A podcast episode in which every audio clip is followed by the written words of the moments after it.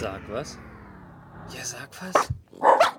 Hallo und herzlich willkommen zu Sag was Geek Talk Episode 209. Hallo Matze. Hallo Peppi, herzlich willkommen auch von meiner Seite aus. Was sind denn deine Highlights in dieser Ausgabe? Zum einen ist es von der CES aus Las Vegas, die dieses Jahr Corona-bedingt nur digital war, ähm, ein 360 Reality Audio-Thema und zurück in die Zukunft in Ultra HD.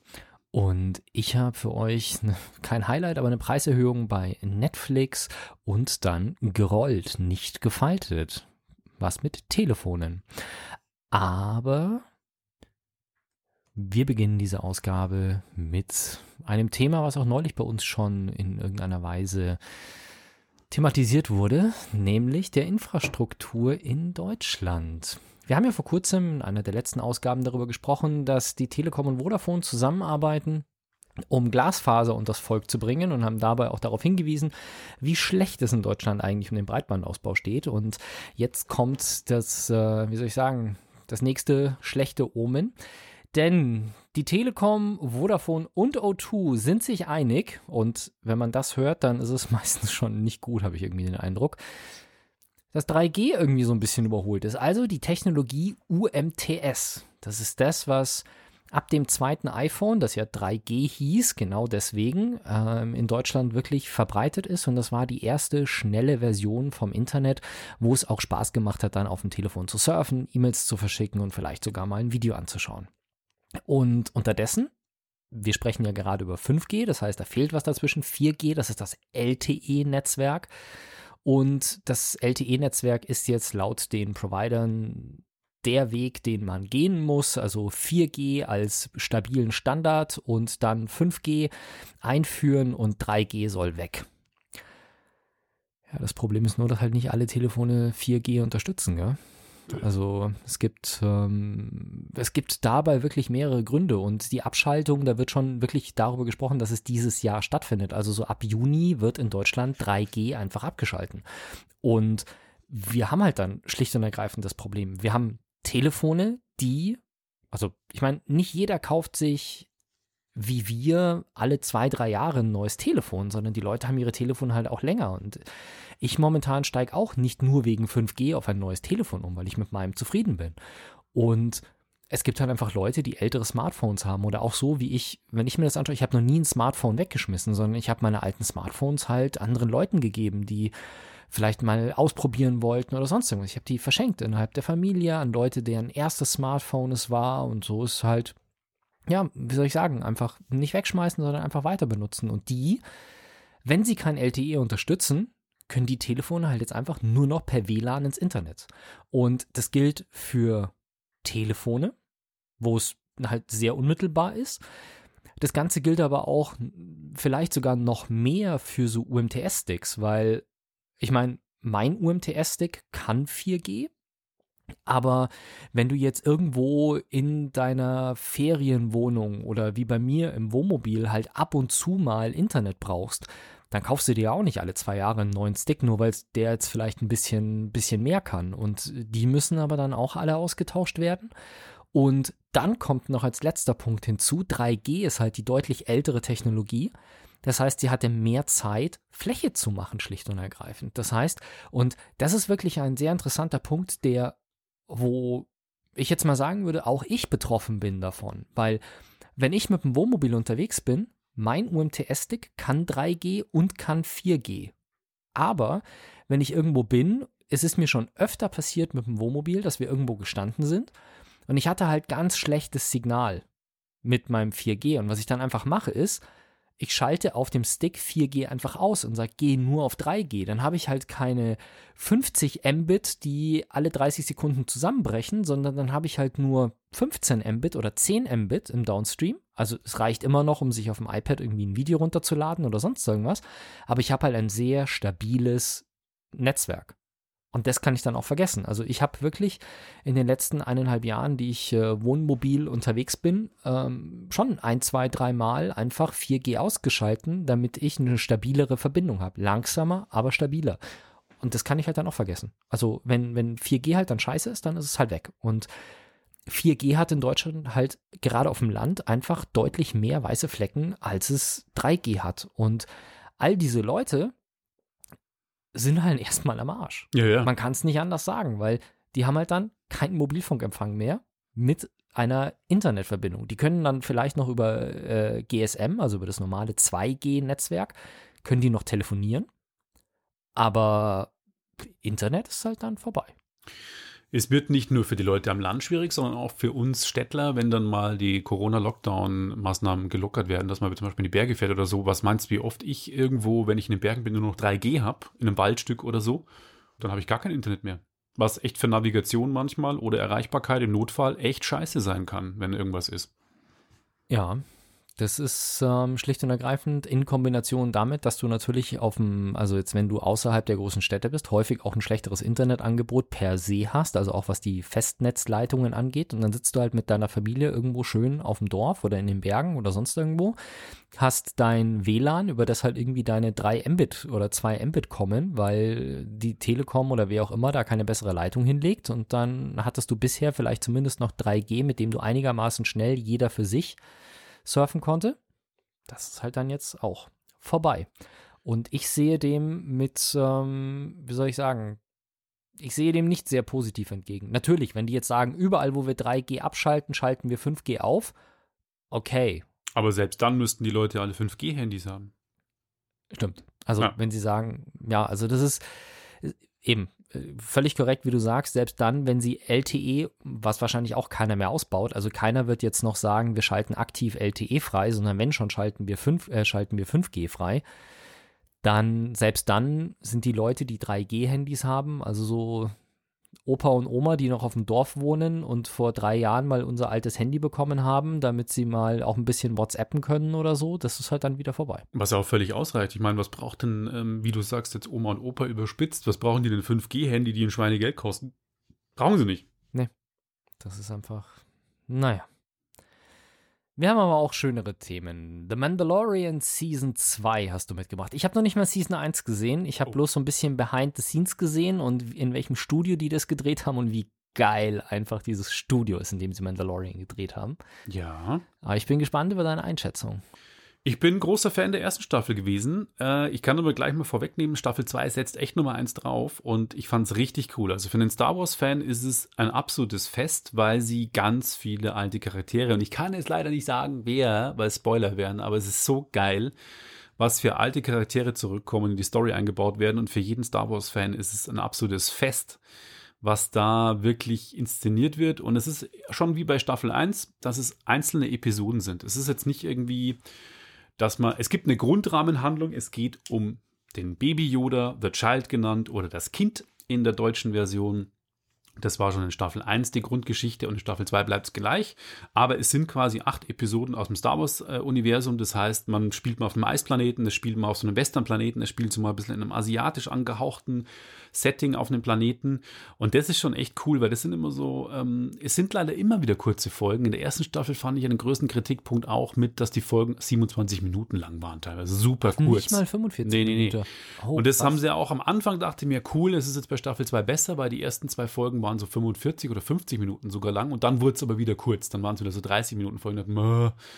Ähm, das weil, ist ja Entschuldigung, dass ich unterbreche, das ja, ist ja, ja, noch krasser, weil ich habe gehört, dass der Mandalorian ja pro Episode einen, ein Produktionsbudget hat, was teilweise manche Kinofilme nicht mal haben. Und wenn dann bloß 30 Minuten rausfallen, ist das ja noch mal krasser. Also mich wundert es nicht, dass dieses Produktionsbudget so hoch ist, weil Produktion ist unfassbar gut. Also sie haben auch diese Stagecraft-Technologie, die sie schon in der ersten Staffel verwendet haben am Set quasi live äh, 3D zu machen. Sie haben das Ganze mit der Unreal Engine ja auch gemacht, die auch für Games oft verwendet wird. Es ist schon richtig geil. Und auch die Charaktere und die Musik und wie es geschnitten ist. Und äh, es ist halt Star Wars Gänsehaut pur und Lichtschwertkämpfe und ja, das ist schon geil, aber mich stört halt leider so ein bisschen, Anführungszeichen, Jammern auf ganz hohem Niveau, wenn die 30 Minuten vorbei sind, dass man halt denkt, ach, jetzt könnte es doch noch weitergehen. Jetzt bin ich doch gerade so im Flow drin und das ist doch die Geschichte so cool erzählt und jetzt möchte ich einfach noch wissen, was weiter passiert und dann ist schon wieder vorbei. Und natürlich Staffel 3 schon angekündigt, für Disney ist das ganz wichtig, das ist die Cash Cow, also ich glaube, ein Großteil der Abonnenten haben nur Disney Plus wegen Mandalorian. Dann diese ganzen anderen Inhalte interessiert nicht so wirklich. Ähm, ja, Ich fand es wirklich richtig cool. Kann nur empfehlen, den Probemonat gibt es ja jetzt leider nicht mehr. Den haben sie abgeschafft. Ähm, beziehungsweise Disney hatte nie einen Probemonat. Die hatten eine Probe sieben Tage. Die waren da sehr geizig. das gibt es jetzt auch nicht mehr. Wenn man ein Xbox-User ist, kann man mit dem Xbox Game Pass einen Monat kostenlos, gerade im Moment, glaube ich, noch im Januar abonnieren der sich lohnt, wenn man Mandalorian 1 und 2 durchpinschen will. Ansonsten. Naja, vier Stunden, das schafft man in einem, oder zweimal vier Stunden schafft man in einem ja, ja. Monat. Das schafft man schon ganz gut. Und ansonsten kann man vielleicht auch mal die, jetzt sind es ja noch 6,99, wird jetzt erhöht auf 8,99, wenn der Star-Zusatz, Disney Plus wird ja erweitert um den äh, Service Star. Wenn der startet, wird der Preis auch erhöht am 23. Februar. Aber wenn man jetzt sagt, okay, ich abonniere mir noch für einen Monat jetzt mal für 6,99 Disney Plus, dann kann man sich ja mal die 6,99 gönnen, gerade in der Corona-Lockdown-Phase. Ähm, ja, natürlich, das übliche Serienproblem ist, dass es wirklich offen endet, aber ein sehr cooles Ende hat, aber natürlich so, dass man denkt, ach, jetzt muss ich dritte Staffel, warte ich wieder, die schon in Produktion ist. Natürlich Corona-bedingt dauert es jetzt noch mal länger. Schauen wir mal, wann das Ganze dann wirklich kommt. Äh, ich freue mich aber jetzt tatsächlich schon auf die neue Staffel, weil es einfach Spaß macht, die Serie anzugucken. Also es ist im Gegensatz zu, es gab einen Vergleichstest, den ich gelesen habe auf golem.de, Star Trek Discovery, was auf Netflix ja gerade auch neue Folgen liefen, mit Mandalorian, da ist Mandalorian der klare Gewinner. Okay. Ja wie soll ich sagen, es ist so ein bisschen, ich zögere ja auch noch mit äh, Disney Plus, weil ich mit Amazon Prime und Netflix ja schon zwei Abos habe und dann zu sagen, ja, noch ein drittes dazu ist, ja, wie soll ich sagen, schon ein bisschen über die Maße. Aber es ist natürlich jetzt zwei Staffeln Mandalorian und dann kommt noch Wanda, äh, WandaVision dazu. Mhm, der ist gestartet, ne? Genau, ich habe es gar nicht so genau verfolgt, weil das natürlich nur den Klickreiz erhöht. ähm, ja, wie soll ich sagen, es ist langsam aber sicher, ist dann doch einiges drauf, wo ich sage, coole Serien, die ich sehen möchte. Und ja, man kann es ja immer abonnieren und danach wieder kündigen. Ist ja jetzt auch nicht so das große Problem bei diesen Diensten, die einfach mal irgendwie so monatsweise sich zu klicken. Und warum interessiert dich WandaVision so? Weil ich halt ein absoluter MCU-Fan bin und okay. das halt einfach dazugehört. Okay, verstehe. Also die Marvel-Serien, die da kommen sollen, sind schon auch durchaus interessant für mich. Würde ich mir schon gerne anschauen. Was ich so an Trailern gesehen habe, auch bisher ganz, äh, ganz cool. Du hast ja gerade erwähnt, dass Disney Plus bald die Preise erhöht und da sind sie nicht die einzigen. Auch Netflix erhöht die Preise ich weiß gar nicht, warum ich das als Highlight genannt habe, weil es ist eigentlich ein Highlight, ist es nicht, aber naja, was soll's. Also es gibt ja bei Netflix drei Preisstrukturen, was bei Disney Plus nicht der Fall ist und auch bei Nö, Amazon eine. nicht die der Fall ist. Ja. Aber Netflix hat quasi drei, Strukt äh, drei Preismodelle, die sich in zwei Aspekten unterscheiden. Der erste Aspekt ist die Qualität der Videos, die man bekommt. Also man hat immer die gesamte Bibliothek, aber die Qualität, in der ausgeliefert wird, ist unterschiedlich. Die, das Basispaket hat nur SD, also die alte Fernsehqualität quasi. Das mittlere Paket hat HD und das teure Paket hat 4K.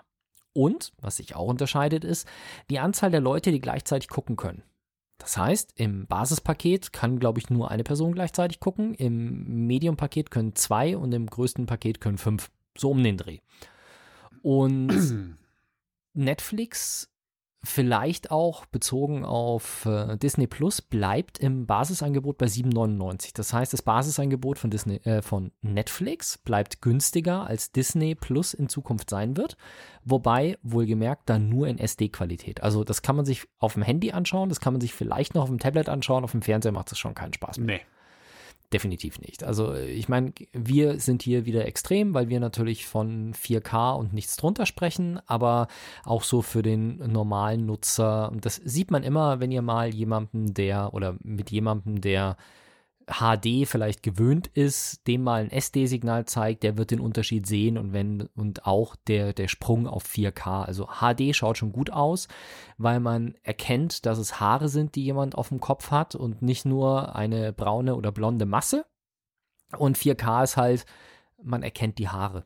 Und das ist auch der nicht so, ähm, wie soll ich sagen, versierte Betrachter sieht diese Unterschiede tatsächlich. Und das merke ich immer, dass wenn zum Beispiel meine Mutter sich jetzt das erste Mal ein 4K für ihr Zimmer im ersten Stock einen 4K-Fernseher gekauft hat und dann auf einmal ankommt und sagt, ja, wir könnten ja eigentlich im Wohnzimmer den Hauptfernseher auch ersetzen durch einen 4K-Fernseher, weil das Bild von dem anderen ist schon echt deutlich geiler. Okay, okay. Und daran merkt man dann immer, dass auch die nicht so versierten Zuschauer durchaus den Unterschied zwischen 4K und HD erkennen können. Also, ja, aber sei dahingestellt. Ich glaube, und das ist auch das, was so rumort wird, ein bisschen, das ist Netflix Art und Weise, mit dem Account-Sharing umzugehen. Weil das Problem ist natürlich, und das kennt ihr alle, ihr kennt alle in eurem Bekanntenkreis Leute, die, wie soll ich sagen, Netflix nutzen, ohne wirklich aktiv Abonnenten zu sein. Also das ist so dieses klassische, ja, Ex-Freundin, Ex-Frau, du ziehst zwar aus, aber du darfst den Netflix-Account weiter nutzen, solche Ja, Geschichten ja, ja. oder ähm, die Eltern nutzen den Account mit die Schwiegereltern oder alle zusammen einfach, wie auch immer. Und das ist natürlich, Netflix geht da immer mehr dagegen vor. Also man hört unterdessen auch schon, dass Accounts gesperrt worden sind. Aber es wird immer noch viel gemacht und ähm, ja, ihr müsst halt dann schlicht und ergreifend langsam aber sicher mal die, die nette Seite beiseite lassen und anfangen von der ganzen Verwandtschaft, die euren Account benutzt, einfach mal Geld einzutreiben, damit sich die 2 Euro Preiserhöhung ähm, rechtfertigen. Das habe ich noch gar nicht gesagt. Äh, genau, der HD-Tarif steigt um 1 Euro von 11,99 auf 12,99 und der 4K-Tarif steigt um 2 Euro von 15,99 auf 17,99. Das Basisangebot, das ja nur schwer geteilt werden kann, bleibt beim Preis von 7,99 Euro. Was hast du für einen Account? Ich habe den, äh, den, den großen mit 4K. Ja, weil ich bin nämlich am überlegen, tatsächlich habe ich zu meiner Frau gesagt, mal jetzt auszusetzen. Also wenn der Sommer jetzt kommt und man wieder raus darf und das Wetter besser wird, jetzt guckt man ja doch ein bisschen mehr. Aber ich finde den Preis langsam, also früher hat man gesagt, für Netflix zahle ich einen Zehner, das nehme ich im Monat mit und habe viel, aber ich zahle halt jetzt 18, 9, 18 Euro und das ist halt schon echt viel Geld. Ja, das stimmt. Ich glaube, als wir angefangen haben mit Netflix, war der Premium bei 10 Euro oder sowas. Oder 11. Oder 12, äh, 12 Euro, glaube ich. Irgendwie so. 11,99 oder sowas haben. Und ich finde es schon echt krass. Das ist schon Ja. echt krass. Also ich meine, die Qualität ist auch nicht besser geworden. Im Gegenteil. Die Ultra HD Bild- und Tonqualität hat gelitten. Netflix hat es ja verkauft, indem sie gesagt haben, sie haben jetzt ein effizienteres Komprimierungsverfahren, es sieht alles besser aus, obwohl, oder gleich aus. Sie sparen sich Datenrate. Ich finde nicht. Ich finde, die Bildqualität ist schlechter geworden und man sieht es. Die Frage ist, wird aktuell überhaupt in 4K gestreamt? Weil YouTube, wenn mich nicht Ja, alles ja. täuscht, streamt nicht in 4K aktuell wegen Corona. Wegen Schon wieder jetzt, oder was? Ich weiß es nicht. Das war mal eine Zeit lang so, dass Ja, Das war letzten, letztes Frühjahr war das so, aber das Okay. haben sie dann wieder zurückgestellt. Das hat auch Disney gemacht und Amazon hat es auch gemacht, aber das ist jetzt schon wieder, aber trotzdem finde ich die Qualität einfach nicht geil und ich muss auch sagen, Apple TV Plus ist technisch der beste Streaming-Service, was die Bildqualität mäßig ab. Netflix kann da nicht mithalten und Apple TV hat weniger Content, klar. Dafür exklusiven, sehr exklusiven Content, also sehr ausgewählten guten Content. Und ja, ich finde den 20er im Monat, das sind doch, also ne, es ist kein 20er im Monat, es ist übertrieben, Ja, aber aber, es sind trotzdem 18 trotzdem Euro? 220 Euro im Jahr. Ja, und da muss man ganz ehrlich dazu sagen, ist, äh, wenn ich jetzt, ja, wenn ich jetzt schaue, also momentan zum Beispiel gucke ich Quantico, wobei ich irgendwie, das ist so, so die Zwangsneurosen, die ich habe. Also die erste Staffel war noch okay, die zweite war irgendwie scheiße, die dritte gefällt mir jetzt besser. Aber ich gucke halt trotzdem alle drei Staffeln mit 22 Episoden an, weil ich kann ja nicht mitten in der zweiten Staffel aufhören, weil es könnte ja irgendwas kommen, was äh, meinen Blick Logisch. auf die Welt verändert. Wie gesagt, Klar. Zwangsstörung bin ich mir bewusst, völlig, ähm, ja, völlig schwachsinnig. Aber ich glaube, ich habe davor auch was auf, auf Amazon geguckt. Das heißt, so richtig aktiv würde ich jetzt mal sagen, seit einem Monat habe ich Netflix jetzt nicht genutzt. Also die 18 Euro hätte ich mir im Prinzip sparen können, weil ich letzten Endes den Service nicht wirklich adäquat genutzt habe für 20 Euro. Netflix ist immer nett oder Amazon ist immer nett, weil da kann ich was angucken, gerade so Filme oder so, weil da doch mehr Filme dabei sind und ich es mit Prime sowieso bezahle. Klar. Das kann ich nicht einzeln kündigen, den Videodienst. Aber ja, Es ist wirklich zu überlegen, weil ich gesagt habe, wir haben halt auch Amazon logisch durch den Lieferservice und Netflix halt als Bonus-Add-on und dann haben wir Apple TV, weil wir noch das umsonst bekommen haben durch die iPhones. Aber ähm, Sky kriegen wir auch durch beruflich kostenlos, aber dann haben wir schon vier Streaming-Dienste und wenn wir halt sagen, okay, wir schauen halt einfach auf den anderen und dann einen Monat, wo wir sagen, okay, jetzt auf Netflix interessiert uns alles, dann buchen wir das halt und schauen halt dann Netflix. so die nächste Staffel Haus des Geldes kommt raus. Genau. Bam, einen Monat abschließen, durchbingen, fertig. Genau. Hm. Weil dann kann man sich halt schon mal zwei Monate 40 Euro sparen oder 36, um genau zu sein und das, ja, warum nicht? Ja, ich meine, wir hatten ja auch eine Zeit, als wir, ich meine, ich habe mir ja Sky geholt damals wegen Fußball-Weltmeisterschaft, weil ich die mal in 4K auch sehen wollte. Und wir wollten dann hier so Partys machen, mit Leute einladen und so. Ja- Wer konnte wissen, dass die Nationalmannschaft im, äh, in der Vorrunde rausfliegt? Und wegen Game of Thrones, weil für mich zwei Jahre Sky mit äh, entsprechenden Rabatten, die ich beim Abschluss bekommen habe, nicht so viel teurer waren, als wenn ich alle, alle Staffeln Game of Thrones gekauft hätte bei, bei Amazon. Das war gerechtfertigt. Aber danach haben wir gemerkt, wir nutzen es nicht wirklich. Wir haben noch Sachen wie Chernobyl oder sowas mitgenommen, aber ja, also ich habe momentan zwei Streaming-Dienste, bin am überlegen, ob ich mal so zeitweise Disney Plus mache, aber mehr brauche ich wirklich nicht und selbst Netflix, wenn ich ehrlich bin, im letzten Monat hat es sich nicht gelohnt. Oh. Wir gehen zu einem Spiel. Klar, wir brauchen auch Spielethemen und zwar, ich hatte kurz schon mal in unserem Konsolen-Special im November drüber gesprochen, im Dezember was. Genau, hört, hört sich schon irgendwie so ein bisschen bekannt an. Ja. Genau, und äh, Astrobot gab es aber früher schon, gab es schon auf der PlayStation 3, glaube ich, und auf der PlayStation 4. Den Playroom gab es da schon installiert und es gab ein sensationell geiles ähm, 3D-Jump'n'Run, Entschuldigung, Virtual Reality Jump'n'Run. Ich wollte gerade sagen, Astrobot verbinde ich irgendwie nur mit äh, Virtual Reality. Habe ich vorher nicht gespielt, aber da ist es bei mir auf dem Schirm gekommen. Ich glaube, ich habe es aber auch nicht Ja, gespielt. auf der PlayStation 4 war das auch vorinstalliert. Das war einfach so eine Minispielsammlung. Die war so ein bisschen cheesy, ehrlich gesagt. Aber dann als Astrobot Rescue, versagt mir gleich die Stimme, als Astrobot Rescue Mission kam ähm, für PlayStation VR, das kam im Sommer 2018, glaube ich, 17, ähm, war ich ein richtiger Fan, weil ähm, der Astrobot, dieses so ein kleiner Roboter, der sieht also so ein weißer Roboter mit so einem weißen Helm und einem schwarzen Gesicht und blauen Augen. Er ist so putzig, einfach. Ich bin ja nicht so der putzige Games-Fan, aber der ist so sympathisch, weil er so ein bisschen tapsiger auch ist irgendwie und weil die so cool sind und auch so lustige Geräusche von sich geben. Und Sony hat äh, jeder PlayStation 5 als Umsonstbeigabe kostenlos PlayStation äh, Boni quasi den Playroom auf der PlayStation 5 vorinstalliert. Und damit kann man quasi schon loszocken, wenn man kein anderes Spiel hat. Und ich hatte es schon mal im Konsolen-Special erwähnt. Ich habe es jetzt endlich durchgespielt. Lang ist es nicht. Ich würde mal sagen, so in vier, vier, fünf Stunden ist es durchgezockt, aber kostet ja auch nichts. Und hat verschiedene Levels. Und das Ganze ist eine richtig, richtig gute Hommage an die PlayStation-Welt. Das heißt, ähm, man hüpft durch Levels, die so illustre Namen haben wie GPU Jungle, Cooling Springs, SSD Speedway und Memory Meadow. Und Das heißt, er erklärt einem wieder mal alles, was ähm, die PlayStation kann. So ungefähr, genau, quasi. Äh, und die Levels sind dann so aufgebaut. Jedes, jedes Themenwelt ist in vier Levels unterteilt, die zusammenhängen. Und man kriegt auch den neuen DualSense Controller richtig cool erklärt. Das heißt, man, ja, Das ist, glaube ich, auch das, woher ich Astrobot kenne, weil es gab auf der PlayStation 4 so eine Einführung zu dem äh, DualShock-Controller. kann sein. Äh, zu dem Six-Axis-Dings da. Und ich glaube, das war das mit dem, der hatte dieses Licht-Tracking-Ding dann und so. Oder Das Motion. Genau. Genau, das haben sie da noch erklärt. Ja, genau. Da war was irgendwie so, wo du dann spielen musstest, dass du den Controller einfach nur schüttelst und hin und her bewegst und sowas. Ja, da war was.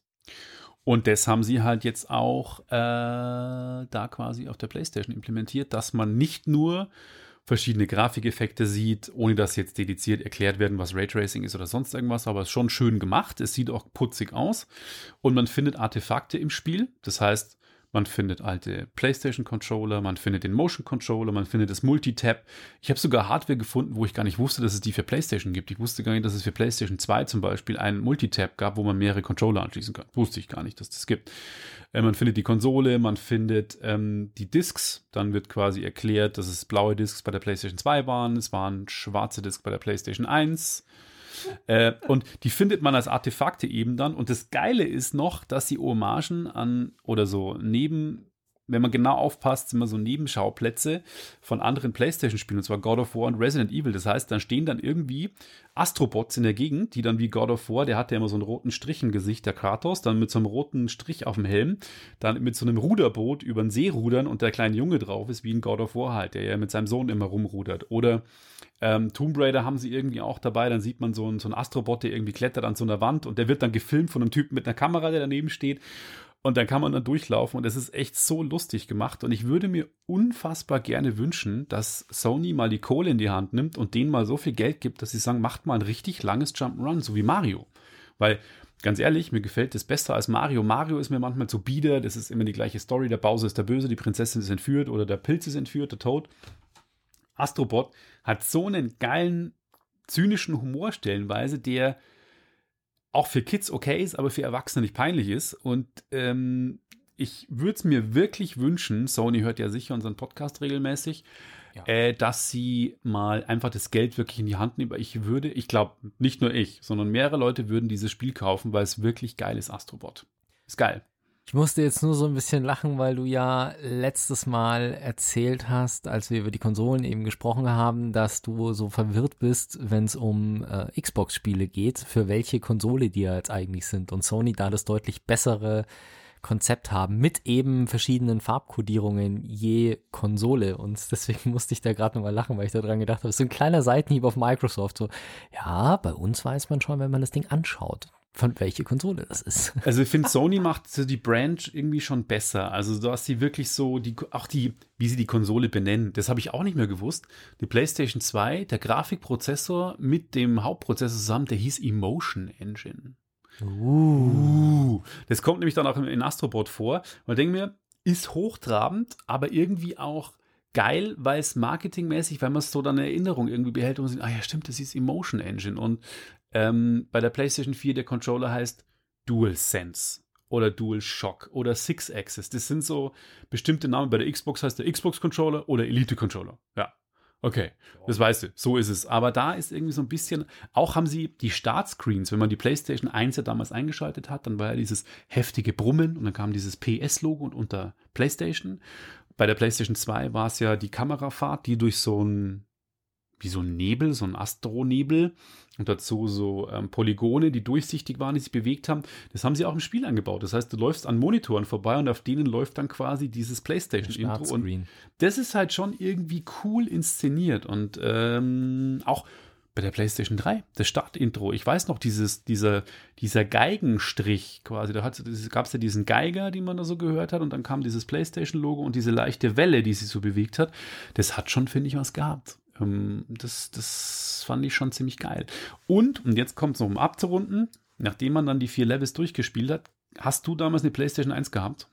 Ich hatte eine 1, 3 und 4 und 4 Pro. Hast du bei der PlayStation 1 damals diese Demo-Disc gehabt, die gezeigt hat, was die Hardware kann? Puh, Demo One hieß die. keine Ahnung. Ich glaube schon, da waren so ein paar Spiele drauf, gell? Genau. Und die, da waren und auch Videos teilweise von Tekken und Ridge Racer. Auf jeden Fall gab es auf dieser Demo-Disc zwei Demos, Echtzeit-Demos, die gezeigt haben, was die Konsole kann. Das war so ein Manta-Rochen, der im Wasser schwimmt, und ein T-Rex.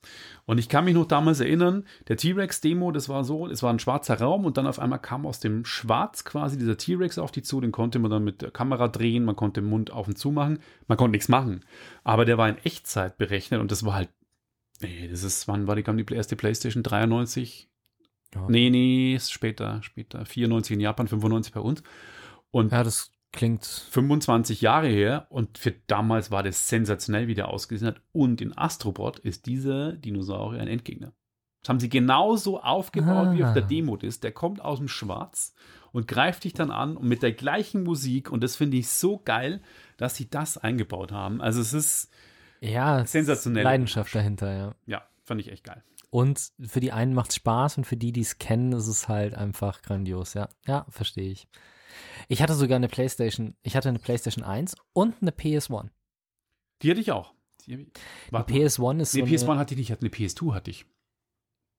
Die gab es nämlich auch, eine kleine PS2. ja, ich hatte so eine, so eine, so eine portable Playstation mit 12 Volt Adapter und angeschraubtem äh, 7 Zoll Farbdisplay, mit Ist- der man dann im Auto spielen konnte. Den, so. den gibt es auch da als Artefakt zu finden, diesen Monitor. Ah, Ja. Die war süß, so klein und rund und ja, Mhm. wie, so ein, wie so, ein, so ein dicker Discman hat die ausgeschaut. Mhm. Mit Flügeln.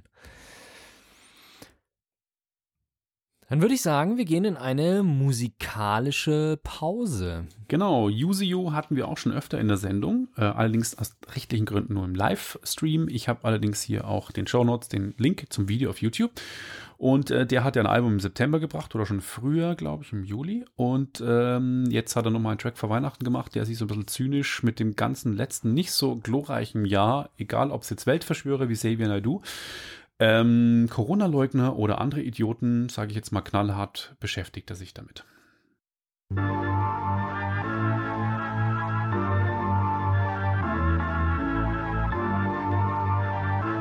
Und da sind wir auch schon wieder für euch. Richtig, das war Yuziu mit seinem neuen Track. Und ich hoffe, der schafft es auch aufs nächste Album, das er hoffentlich bald rausbringt. Aber da gibt es auch noch keine Ankündigung. Aber mal gucken, was denn 2021 noch bringt. Und bei mir geht's weiter mit gerollt und nicht gefaltet. Ich habe bloß gerade eben anstatt der Kapitelmarke, anstatt der Kapitelmarke zu setzen, habe ich halt prompt die Aufnahme pausiert.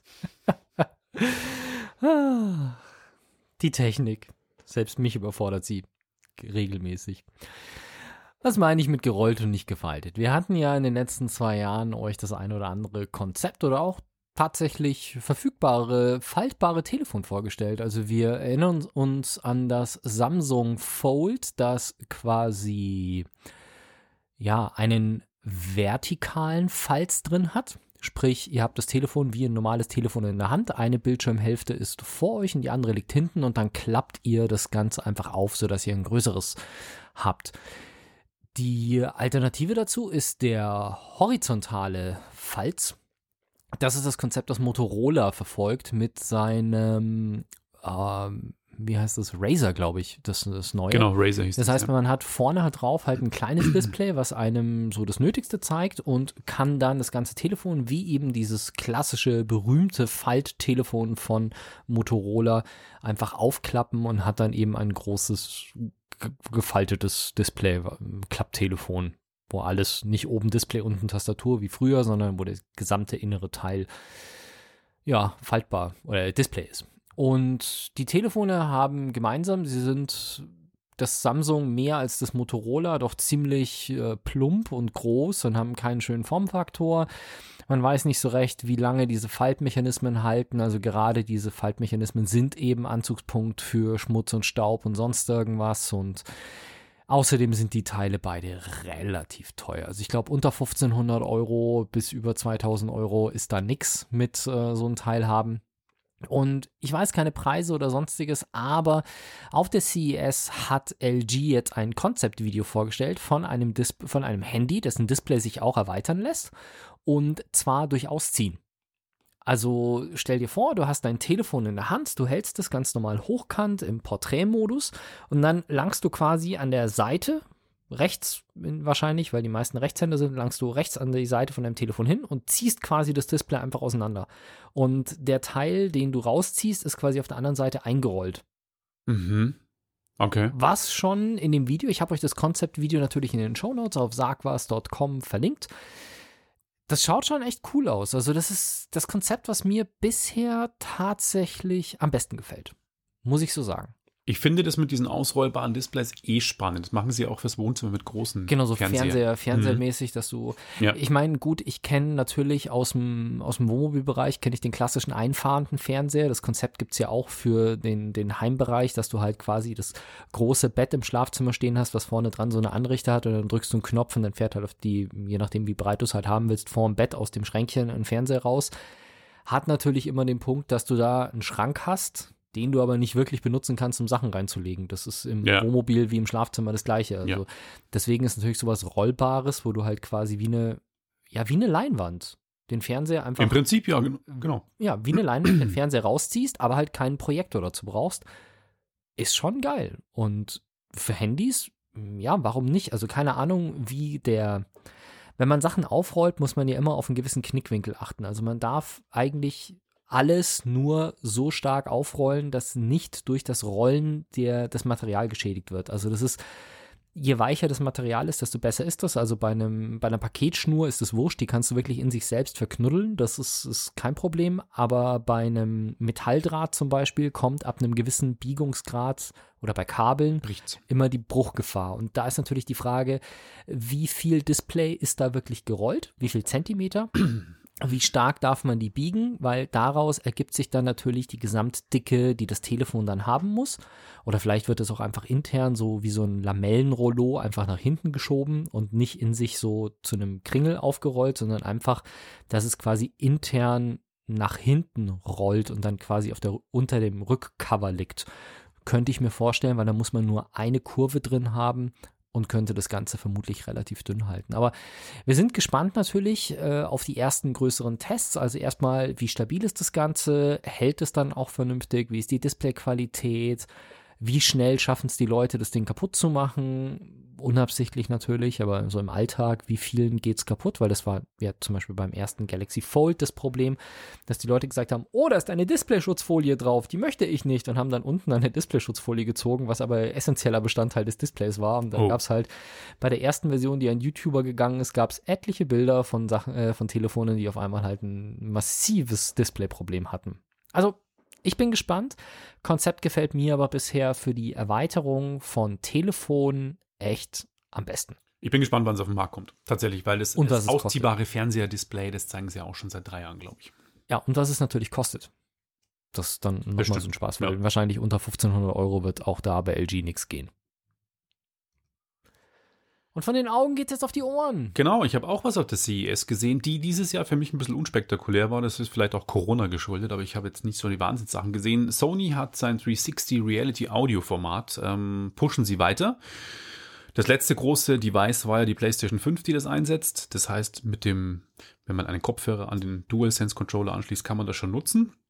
Ich habe es bei Spider-Man mal getestet, dass man wirklich 3D-Raumklang über zwei Stereo-Kopfhörer hat. Das funktioniert tatsächlich auch ganz gut. Und vor allem, es funktioniert nicht nur auf der normalen Hörebene, sondern eben auch oben und unten wie Dolby Atmos, beziehungsweise Atmos ist oben.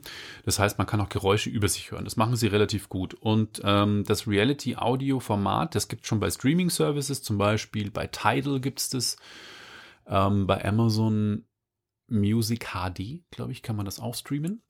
Und Sony pusht das Format natürlich. Ich glaube, meine Vermutung ist, sie wollen sich ähm, selber, weil sie ja doch relativ viel Know-how im Bereich Audio haben, was jetzt Kopfhörer zum Beispiel betrifft und auch teilweise Audioverstärker etc. Ähm, ich glaube, sie wollen an Dolby keine Lizenzgebühren bezahlen, weil sonst müssten sie an Dolby ja jedes Mal, wenn sie Dolby Atmos haben, auch auf der PlayStation gibt es kein Dolby Atmos, müssten sie Lizenzgebühren für den Codec bezahlen und das umgehen sie eben, indem sie eigenes Format machen. Vom Prinzip her scheint es mir gleich zu funktionieren. Das heißt, es werden Objekte im Raum platziert vom Tontechniker vorher. Es gibt jetzt auch Plugins für digitale Audio-Workstations, für alle mögliches verfügbar. Das heißt, man hat dann in seinem, wenn man das Audio produziert, egal ob das jetzt wir könnten es vielleicht auch machen, wenn wir mal wollen. Wir können auch mal Dolby ähm, das Reali 360 Reality Audio machen. Auf jeden Fall kann man das dann quasi im Raum platzieren und Ist ausgeben. kompatibel mit MP3. Ich weiß es nicht. Ähm, ja, weiß ich gar nicht. Na, keine Ahnung, wo die Metadaten dann eingebunden werden. Damit Können wir beim, beim Reden immer so um die Leute rumlaufen. Ja, ich, und könnte ich mir also schon mal ganz cool vorstellen, irgendwie so immersives Audio.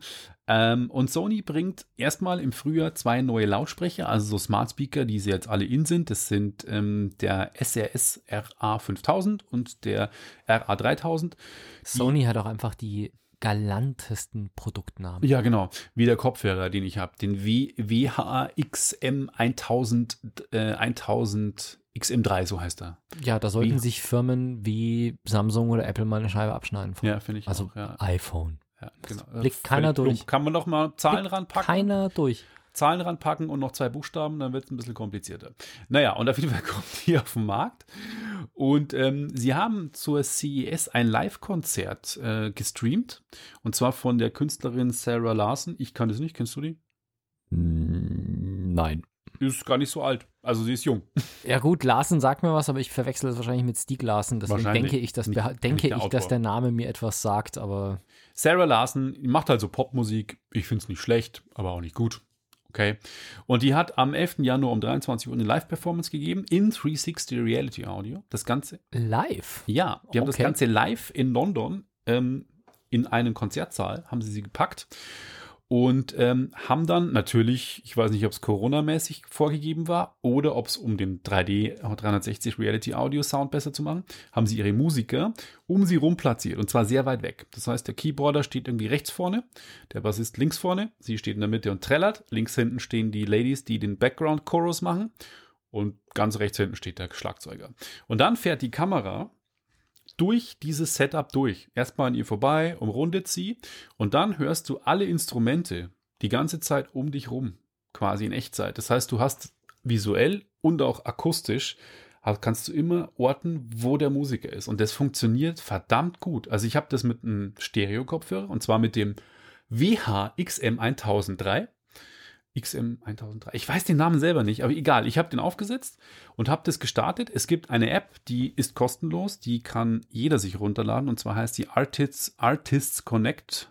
So heißt die App. Habe ich auch verlinkt in den Show Notes übrigens. Und dann kann man sich die runterladen. Angeblich kann man das auch mit normalen Stereo. Also man muss nicht Sony-Kopfhörer haben. Sony sagt natürlich, der beste Klang ist mit Sony-Kopfhörern. Logisch. Aber funktioniert mit allen angeblich. Ich habe es jetzt nicht getestet. Und es ist echt cool. Und in dieser App sind auch noch andere Demos drin. Und zwar, ähm, was bedeutet 360 Reality Audio? Dann kommen Tropfgeräusche von oben, von unten, von links, von rechts. Also der Sound wandert und nicht rum. Und es ist echt beeindruckend, wie sie den Raumklang da virtuell darstellen. Und ich finde das Format echt cool und ich hoffe, dass da mehr noch kommt und man Dolby vielleicht ein bisschen Paroli bietet, weil angeblich ist, kostet es nichts, wenn man das einsetzt, das Format. Das heißt, die Lizenzgebühren für Produzenten, Musiker und auch vielleicht für Hardwarehersteller wären null. Was Dolby ist da schon, ich verstehe es, sie haben es entwickelt. Und die leben halt auch davon. Die leben davon, klar, Sony lebt nicht davon. Die leben vom Verkauf der Hardware. Ähm, aber Dolby ist gerade, was das Und- Thema betrifft, schon sehr restriktiv. Und dann letzten Endes auch noch vom Verkauf der Medien an sich. Ja. Also die haben ja auch ihr Filmstudio und so weiter und ihre eigenen Spiele und alles drum und dran, ja. Genau. Also wenn das mal ein Standard wäre, dann würden sie sich halt bei allen ihren Produkten, Medien und Hardware einen Haufen Geld sparen, Lizenzgebühren an Dolby. Ich muss auch ganz ehrlich sagen, also die, die Kopfhörer, die du hast, das wäre meine erste Wahl, wenn ich, äh, d- du sprichst von den Bluetooth-Kopfhörern, die du hast, oder? Ja, genau. Genau, Over also- aber. Over-Ear, ja, Over-Ear Noise Cancelling Bluetooth-Kopfhörer äh, wären die Sonys, die du hast, meine absolute erste Wahl. Weil es meiner Meinung nach wirklich so vom Preis-Leistungs-Ding her, also ich meine, gut, wir sprechen hier jetzt nicht über günstige Kopfhörer, also die liegen auch jenseits der 200 Euro. Aber es ist halt in der Größenordnung, finde ich, mit so das Beste auf dem Markt. Also klar, du hast ja auch mal diese anderen da getestet, Die Neuras. Genau, wenn da mal was Neues kommt, kann sein, dass die dann auch irgendwie oben auf der Liste stehen. Aber ich habe halt, wie bei so vielen anderen Sachen, da einfach momentan das Problem. Ich habe meine Bose QC35-2. Die Dinger funktionieren. Die Sonys sind denen, gerade was das Noise Cancelling angeht, deutlich überlegen. Ja, die Sonys haben USB-C zum Laden, anstatt dem Mini-USB, was ich habe, äh, Micro-USB, was ich habe. Auch sehr geil. Alles gute Argumente für die Sony, aber nicht genug Argumente, dass ich jetzt meine Nee, würde ich auch 250 nicht Euro Bose weghau und mir dann halt die 250 Es gibt ja inzwischen zu 270 meinem schon einen. Nachfolger. Es gibt ja schon die XM4 jetzt. Die sind ja, Ja. im Herbst rausgekommen. Also- da ist aber nicht so viel Neues. Ich würde mir halt wahrscheinlich das, was preis-leistungsmäßig, je nachdem, wie der, der, der Preisunterschied ist von den Dreiern zu den Vierern, ob sich dann lohnt, die Dreier zu kaufen oder die Vierer, keine Ahnung, aber ich würde definitiv auf Sony wechseln. Ähm, meine QC35 sind damals ja kaputt gegangen. Ich habe sie eingeschickt und habe QC35 2 nagelneu bekommen von Bose auf Garantie. Und damals hatte ich schon gesagt, oh ja, wenn, ich schicke sie mal ein, aber es wird wahrscheinlich zu teuer und die haben mir prompt einfach komplett neu geschickt. Und Schon geil. Guter ja, ja, guter Service. Und ich meine, Bose-Produkte sind an sich nicht schlecht. Also Bose macht geilen Sound und die Kopfhörer sind super, aber wie gesagt, ich, ja, soundmäßig, Sony, doch, durchaus eine Nummer. Wenn ihr diese Episode hier hört, dann ist es wahrscheinlich vorbei mit dem Trampeltier in den USA. Also, wir nehmen heute auf am 18. In zwei Jo. Tagen ist äh, Vereidigung. In zwei Tagen ist Impeachment. Nein, in zwei Tagen ist Vereidigung Mhm. von Joe Biden und Trump ist weg. Und wenn er noch impeached wird, nachträglich, dann vielleicht für immer. Oder er landet im Knast. Wir werden sehen. Auf jeden Fall ist ja in der die Zeit von Trump war neben vielen anderen Dingen auch geprägt von dem Handelskrieg mit China und auch wir haben das begleitet, indem wir immer mal wieder darüber berichtet haben, wie Huawei eigentlich damit umgeht, dass sie jetzt nicht mehr von Google beliefert werden müssen, äh, dürfen und deswegen an einem eigenen Betriebssystem arbeiten und was das für euch als Konsumenten heißt. Und es gab jetzt wieder ein neues, ähm, eine neue Liste mit Firmen, mit denen nicht mehr zusammengearbeitet werden darf. Und die unmittelbaren Folgen sind äh, für uns jetzt noch nicht absehbar und ich hoffe, dass es nicht so gravierend ist bei Hu wie bei Huawei. Weil für bei Huawei ist es ja für den Endkunden wirklich problematisch. Der kauft sich ein gutes Telefon zu einem nicht günstigen Preis und ähm, kriegt aber an sich was sehr Gutes, muss sich aber dann darum kümmern, dass er Google Apps verwenden kann. Wer jetzt mit drauf gelandet ist, ist DJI. Dass die USA gegenüber dem Drohnenhersteller, und ich schätze mal tatsächlich, dass DJI der weltgrößte Drohnenhersteller ist, die sowohl kommerzielle als auch so private Drohnen verkaufen, dass die USA denen gegenüber etwas skeptisch sind, ist, war bisher für mich durchaus verständlich. weil nicht klar ist, wie viel von den DJI-Geschichten wirklich mit der Regierung geteilt wird. Und deswegen, also es ist durchaus so, dass die Daten, die ihr mit eurer Drohne aufnehmt, wandern auf Server in China.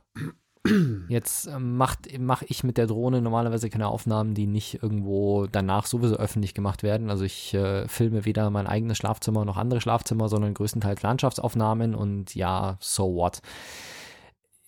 Schon vor einem Jahr, glaube ich, hat äh, das US-Militär aber zum Beispiel beschlossen, keine DJI-Drohnen mehr einzusetzen. Sprich, die haben komplett jegliche Verwendung von DJI-Drohnen verboten. Was verständlich ist, weil die filmen halt dann mit ihren Drohnen doch Sachen, die Klar. einen höheren Wert haben, als wenn ich da mit äh, am Ostseestrand rumfliege. Aber jetzt ist es tatsächlich so, dass DJI auf dieser Blacklist gelandet ist. Das heißt, es dürfen amerikanische Firmen keine Handelsbeziehungen und keinen Technologieaustausch mehr mit DJI machen.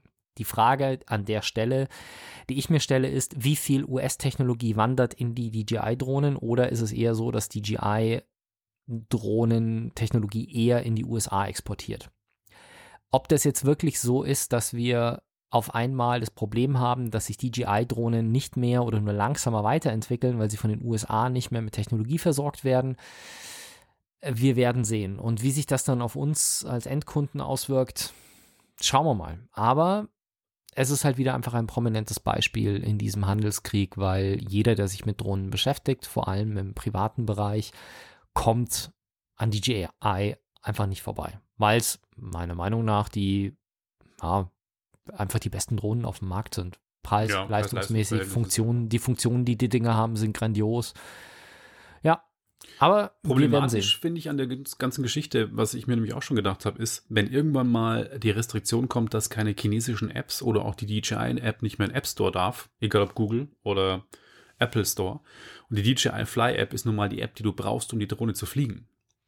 Und wenn die irgendwann mal Richtig. entfernt wird und du kannst, hast sie nicht mehr installiert oder es gibt ein Update, dass die Drohne ein Firmware-Update bekommt und du brauchst unbedingt zwingend einen neuen Update der Funktion von der DJI Fly App, dann hast du ein Problem. Und das wäre echt scheiße. Muss ich jetzt ganz ehrlich sagen, ist für dich ein Problem, für mich nicht. Wieso? Weil, du Sideloading machen kannst. Nein, nicht Sideloading. Ich kann einfach einen Knopf drücken und kann sagen, ich möchte Apps installieren, die nicht aus dem App Store kommen. Da brauche ich keinen Sideload-Launcher. Ich brauche mir, muss mir einfach nur die, die Installationsdatei runterladen. Mhm. Sprich, Ja. an der Stelle, daran habe ich gar Aber nicht gedacht. scheiße. Daran habe ich gar nicht gedacht tatsächlich. Aber dann bist du natürlich mit einem iPhone, wo du Mhm. diese Funktion nicht im Betriebssystem schon integriert hast, bist du richtig geliefert. Das, ist, das stimmt, ja. Daran habe ich noch nicht gedacht.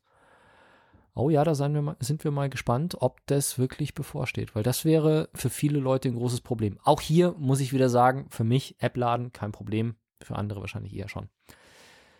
Und damit kommen wir zum letzten Thema. Marty noch schärfer. Ganz genau. Und zwar, ähm, ich bin ein großer Zurück in die Zukunft-Fan. Äh, ist für mich so ein bisschen die meine Kind und Jugend teilweise. Also in den 80ern groß geworden und zum ersten Mal zurück in die Zukunft tatsächlich im Fernsehen gesehen und den zweiten Teil habe ich im Kino gesehen, ja, in den 90ern. Das war echt total abgefahren, Anfang der 90er. Und ähm, ich fand es einfach damals sensationell. Die Geschichte äh, um Zeitreisen, ein DeLorean, der eine Zeitmaschine ist, der total geniale Doc Brown, gespielt von, ähm, jetzt ist mir Name entfallen. Egal. Wurscht, jetzt mir der Name entfallen. Ähm, Christopher Lloyd, so jetzt fällt es mir wieder ein. Und Michael J. Fox als Marty natürlich hammergeil und ähm, auch die anderen Schauspieler so geil, wie sie das alles spielen in verschiedenen Zeitebenen und wie sie einfach alle auftreten. Und Teil 3 fällt leider ein bisschen ab, muss ich, muss ich leider sagen. Fand ich auch. Ja, der ist so Tatsächlich. geil. Ich habe mir vor kurzem alle drei Teile angeschaut und zwar vorletzte Woche. Ah, auf Netflix. Äh, Teil 1 auf Netflix, Teil 2 und 3 bei Amazon Prime. Den einen 2 und 3 gibt es nämlich nicht bei Netflix. Das ist ja alles ziemlich bescheuert. Oder andersrum, irgendwie so. Ja. ja, auf jeden Fall hatten die Filme letztes Jahr 35-jähriges Jubiläum, 35, ja. 85 war der erste. Und ähm, das hat Universal zum Anlass genommen, dass sie sagen, sie bringen die alle in Ultra HD raus. Und ähm, die kamen im September in einer limitierten Edition in Ultra HD, die relativ schnell ausverkauft war und dann zu Preisen Ach, von was. 150 Euro auf dem Markt gone. Gekostet haben sie 50 neu, glaube ich, oder 60 und waren dann auf dem Schwarzmarkt und Ebay und überall für 150 gehandelt. Also absurd. Und das Krasse war, die Tonspuren waren defekt. Das heißt, die haben, ähm, haben den Film richtig gut aufbereitet. Das heißt, die haben das Original-Filmnegativ genommen, nochmal gescannt, was nativ dann 4K tatsächlich ergibt und nochmal restauriert und sieht super aus. Das ist mega geil. Also das Bild habe ich so von diesem Film selbst im Kino noch nie so gesehen. Und die Tonspuren haben sie deutsch wie englisch in Dolby Atmos hochgemischt. Anscheinend scheint aber beim Codieren oder beim Abmischen was falsch gelaufen sein, dass Dialogzeilen gefehlt haben. Das heißt, Universal hat dann im Nachhinein von dieser limitierten ersten Edition auch die Discs ausgetauscht, kostenlos. Und jetzt im Januar kam nochmal eine Neuauflage, nicht mehr im Steelbook, sondern in normalen Pappschuber. Ähm, auch, sieht auch super schön aus. Alle drei Teile für 45 Euro. Also völlig okay. Und, und, ist jetzt auch nicht mehr so limitiert oder? Nein, ist nicht limitiert. Okay. Gibt es ganz normal zu kaufen und äh, ich habe sie mir jetzt reingezogen letzte Woche, weil ich, äh, man hat ja echt im Lockdown Zeit, sich mal wieder alte Filme anzuschauen, nicht nur neues Zeug. Und ich wollte die echt lange mal wieder sehen und ich habe jetzt einfach gewartet, so lange bis diese 4K-Edition kam und war echt begeistert, wie geil, jetzt wenn man es auch im Stück sieht, das wirst du wahrscheinlich auch festgestellt haben, dass man diese ganzen Verbindungen von den Zeitsprüngen und diese ganzen Anspielungen einfach mehr checkt, als wie wenn man es im Kino ein Jahr mit Verzögerung sieht. Fand ich schon ja. cool. Also vor allem bei Teil 1 und 2, Teil 3 ist ja, ja doch, hatte auch schon solche Sachen mit drin, aber Teil 1 und 2 sind, glaube ich, enger verbunden als Teil 3 irgendwie, hatte ich ja, den Eindruck. Teil 3 ist nicht und vor allem auch, wie kackdreist die einfach diese Fortsetzung gemacht haben. Also ich weiß nicht, ob das im Original auch so war, aber Teil 1 endet ja damit, ja, ja. dass so endet ja mit, dieser Film ist nicht zu Ende, es geht jetzt nahtlos weiter. Und das Krasse ist aber an der Geschichte, dass zwischen Teil 1 und 2, glaube ich, vier Jahre waren. Und das heißt, wenn du im Kino warst und Teil 1 gesehen hattest, hast du vier Jahre warten müssen, bis die Geschichte, die to be continued, endet ja der Film. Also mit dem Satz auch, dass du quasi dann wirklich warten musstest. Teil 3 kam, glaube ich, dann schon ein Jahr oder zwei Jahre nach Teil 2 ins Kino. Da war der, der Sprung nicht so krass. Jetzt bin ich mir jetzt mal ganz kurz. Ich meine, das ist ein 35 Jahre alter Film, das spoilern wir jetzt nicht mehr. Aber äh, deswegen, also der Teil 1, den ich gesehen habe, endet damit, dass Marty zu Hause ist in der veränderten Zukunft, geht in die Garage und auf einmal taucht Doc auf, erzählt ihm irgendwas. Er nimmt seine Freundin, steigt mit ihr in den DeLorean zusammen mit Doc und sie reisen zack in die Zukunft. Genau. Okay, mit dem fliegenden DeLorean. Ja. Okay, also das ist das Originalende, weil da habe ich mir auch gedacht so, what the fuck? Ja, ja, das war, das war schon so damals. Krass. Aber ist dir halt aufgefallen? Im Kino. Ist dir aufgefallen, dass die Schauspielerin von Jennifer, der Freundin von, von Martin, eine andere ist im ersten Teil und im zweiten. Die haben die Szene nämlich neu gedreht. Die Szenen sind identisch. Das heißt, das Ende des ersten Teils, wo Doc aus der Zukunft kommt, sie steigen in den fliegenden DeLorean, fliegen weg, die haben sie im zweiten Teil nochmal eingebaut. Und dann ist mir aufgefallen, dass die Schauspielerin eine ganz andere ist. Sie hat ganz andere Augen. Und im zweiten Teil ist es nämlich Elizabeth Shue, die mhm. bekannte Karate-Kid-Darstellerin auch, okay. die ähm, eine wesentlich größere Rolle auch hat im Teil 2. Deswegen haben sie wahrscheinlich mit einer besseren Schauspielerin besetzt als die Jennifer, die im ersten Teil ja so eine drittklassige Nebenrolle spielt. Und äh, das fand ich auf jeden Fall ein bisschen komisch. Naja, auf jeden Fall ziemlich geil. Und nachdem wir ein bisschen auf unser Zeitlimit achten müssen unterdessen, kommen wir damit zum Ende und sagen Danke für die Aufmerksamkeit und bis in zwei Wochen. Bis dann. Ciao, ciao. ciao, ciao. Wenn euch das nun gefallen hat, dann liked uns auf facebook.com slash sagwaspodcast und abonniert uns auf iTunes oder im Podcatcher eures Vertrauens. Alle Infos zur Show, den Themen und alle Folgen gibt es auch auf www.sag-was.com. Fragen, Anregungen und Feedback nehmen wir gerne über Facebook oder als Kommentar auf der Website entgegen. Und wenn ihr gerade Zeit habt, dann bewertet uns doch bei der Podcast-Plattform, auf der ihr uns gefunden habt.